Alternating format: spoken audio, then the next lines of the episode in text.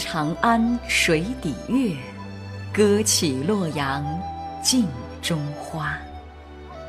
盛世大唐的公主们，云髻高垂，广袖香起，眉眼间流转了整个唐王朝的兴衰。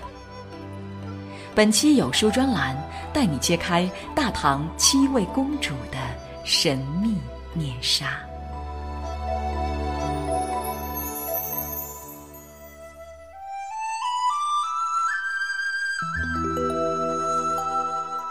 清晨的布达拉宫，笼罩在雪域高原神圣的日光下。沉默静穆的白墙金顶，诉说着来自古老东方的美丽传说。这是一位流芳百世却又没有名字的公主的故事。《新唐书》没有把她单独开篇放入公主们的列传里。因为她不是皇帝的亲女儿。史书寥寥几笔，只说贞观十四年，唐太宗封一个宗室的女儿为公主和亲，封号为文成。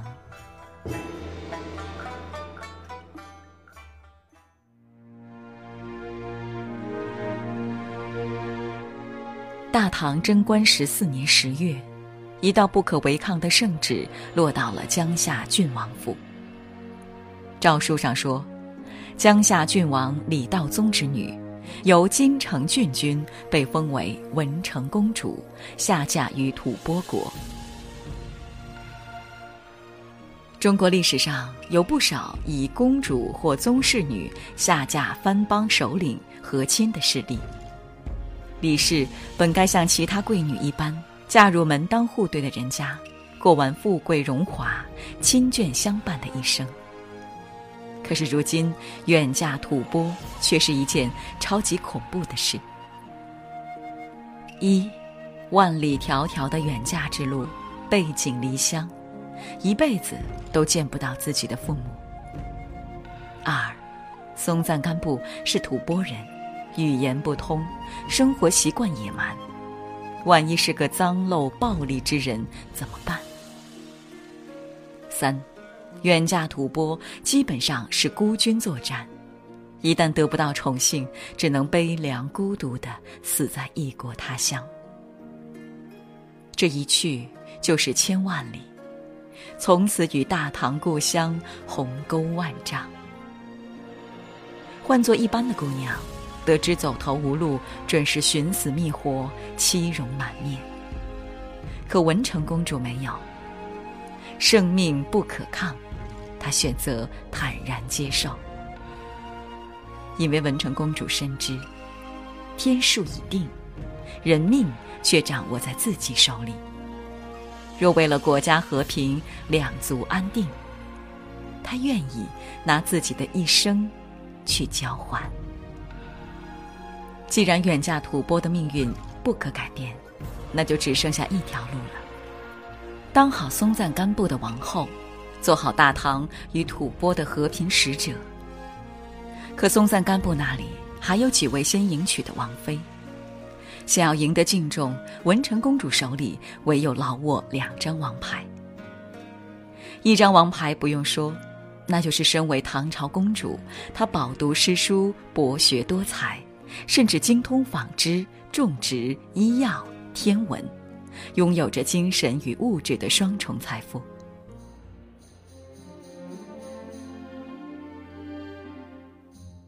贞观十五年（公元六百四十一年），唐朝和吐蕃为文成公主举行了隆重的送亲仪式和迎亲仪式。文成公主在唐送亲使江夏王李道宗。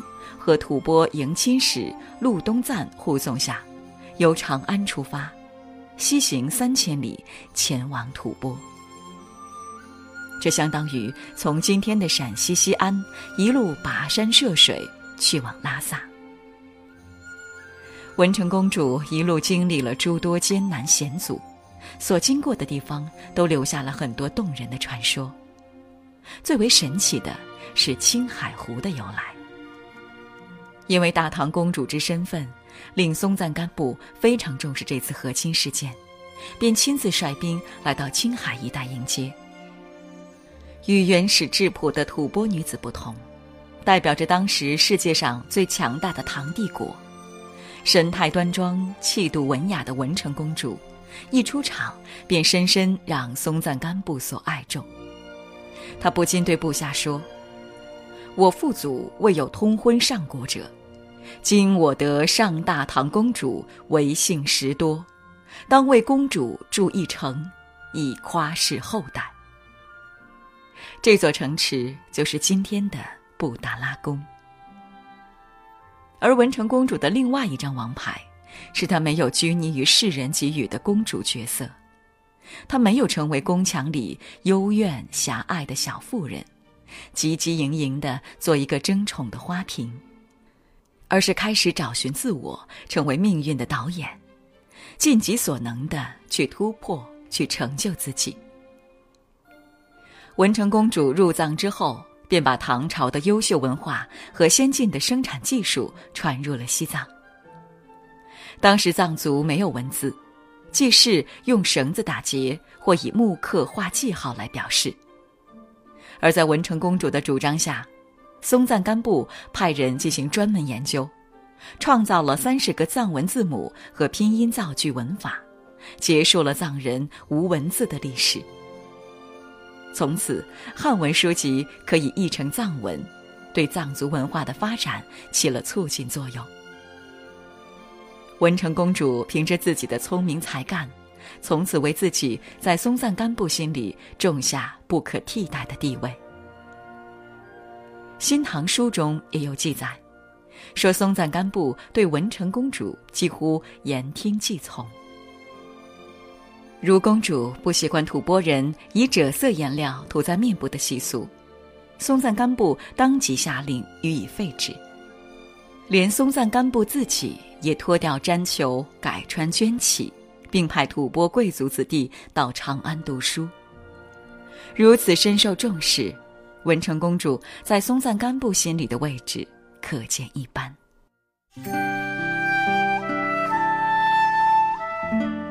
尽管深得藏王之心，而史书记载，在迎娶文成公主之前，松赞干布已经迎娶了尼泊尔的尺尊公主为妻。按照先来后到的顺序，文成公主地位低，可按照国力强弱的大小。尺尊公主又远远不及文成公主的地位。不过，文成公主的格局并不在争男人和宫斗上。文成公主深知代表大唐的责任与使命，也深知一个女人的价值。松赞干布非常喜欢尺尊公主出嫁时带来的佛祖八座等身像，决定给这座佛像建一座大的寺庙供起来。而文成公主也带来了佛祖十二座等身像，为了表明建庙的公平，松赞干布用丢戒指的方式决定供哪座佛。结果，戒指掉到了八座等身像那边，松赞干布只好顺了天意。文成公主并没有任何不愉快，反而在松赞干布建庙遇到困难时挺身而出，为他出谋划策。同时，也向藏王证明自己。松赞干布不懂建筑常识，要按照神明指示把庙建在湖中心。建了倒，倒了又建，几次之后很是恼怒。文成公主让自己带来的唐朝建筑师帮忙，把湖填平了，在上面建庙就可以了。湖填平了。大昭寺在上面修起来了，藏王把尺尊公主带来的佛祖像供了进去。一般女人看见忙活半天是给别人做嫁衣，早就一哭二闹三上吊，鸣不平了。文成公主无所谓，他知道松赞干布是干大事的男人，需要的是智商颜值都与他匹配的女人，而他。早已在建庙的时候向松赞干布证明了自己的价值，也稳固了自己的地位。文成公主又在大昭寺旁边建了小昭寺，把自己带来的佛祖供了进去。这个庙虽然小，但是是我自己修的，他的大门朝着我的家乡。建好大小昭寺，文成公主在西藏被尊称为贾木萨，意思是汉女神仙，深受松赞干布宠爱。作为一个女人。她的爱情貌似圆满了，但是作为一个大唐最有名的和亲公主，文成公主深知自己双肩挑起的是两个民族的关系重任，要做的还有很多。文成公主把带去的大量蔬菜和粮食种子传授正确的种植方式，改变了吐蕃人以青稞和肉食为主的饮食方式。他让随行工匠在各地安置了水磨，利用水力来碾磨青稞，对青稞做了精细加工，让吐蕃人吃上了更为可口的主粮。他和随行人员穿的是轻便华丽的汉族服饰，吐蕃的上层阶级便也放弃了野兽皮毛，开始学着穿起绫罗绸缎来。他把唐朝的天文历法应用于当地。让吐蕃人们掌握了更先进的农业生产计算方法。他和侍女把唐朝先进的纺织技术和染色技术交给了吐蕃妇女，使吐蕃妇女也能穿上鲜艳的服饰。文成公主在吐蕃生活的日子里，一直不遗余力地将唐朝先进的生产技术介绍给吐蕃人，让吐蕃的经济与文化水平快速提升。是利国利民、造福后世的大善举。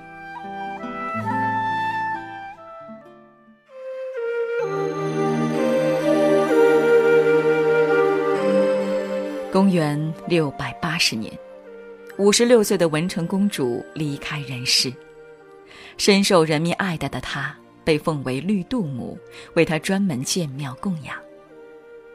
从此。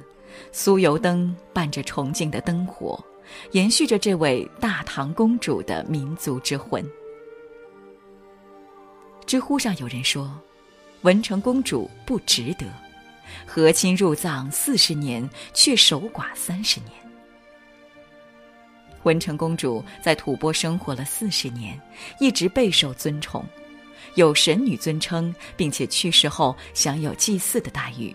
深得吐蕃人民的敬仰和爱戴。她逝世时，吐蕃举行了隆重的葬礼，并记载在吐蕃史书里，这是吐蕃前所未有的事情。直到今天，藏族的传统八大藏戏中，第一出就是文成公主。对于藏族人民而言，文成公主就是天女神的化身。不轻易向现实妥协，坚持自己本心去努力创造价值的文成，如今流芳千古，便是对他个人价值最好的见证了。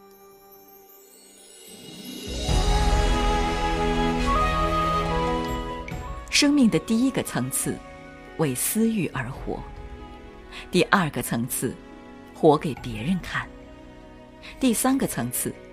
为实现自我价值而活，文成公主就是最珍贵的第三种人。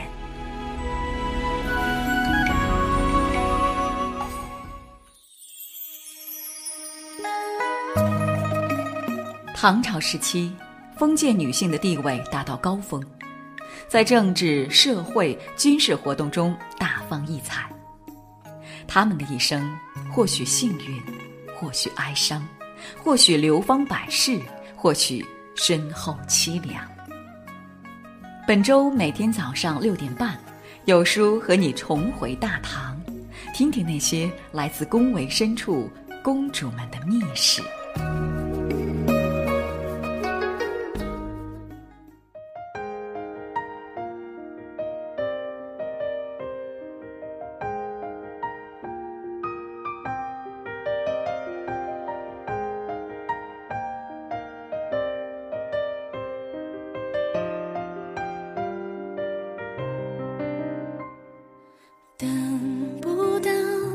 雪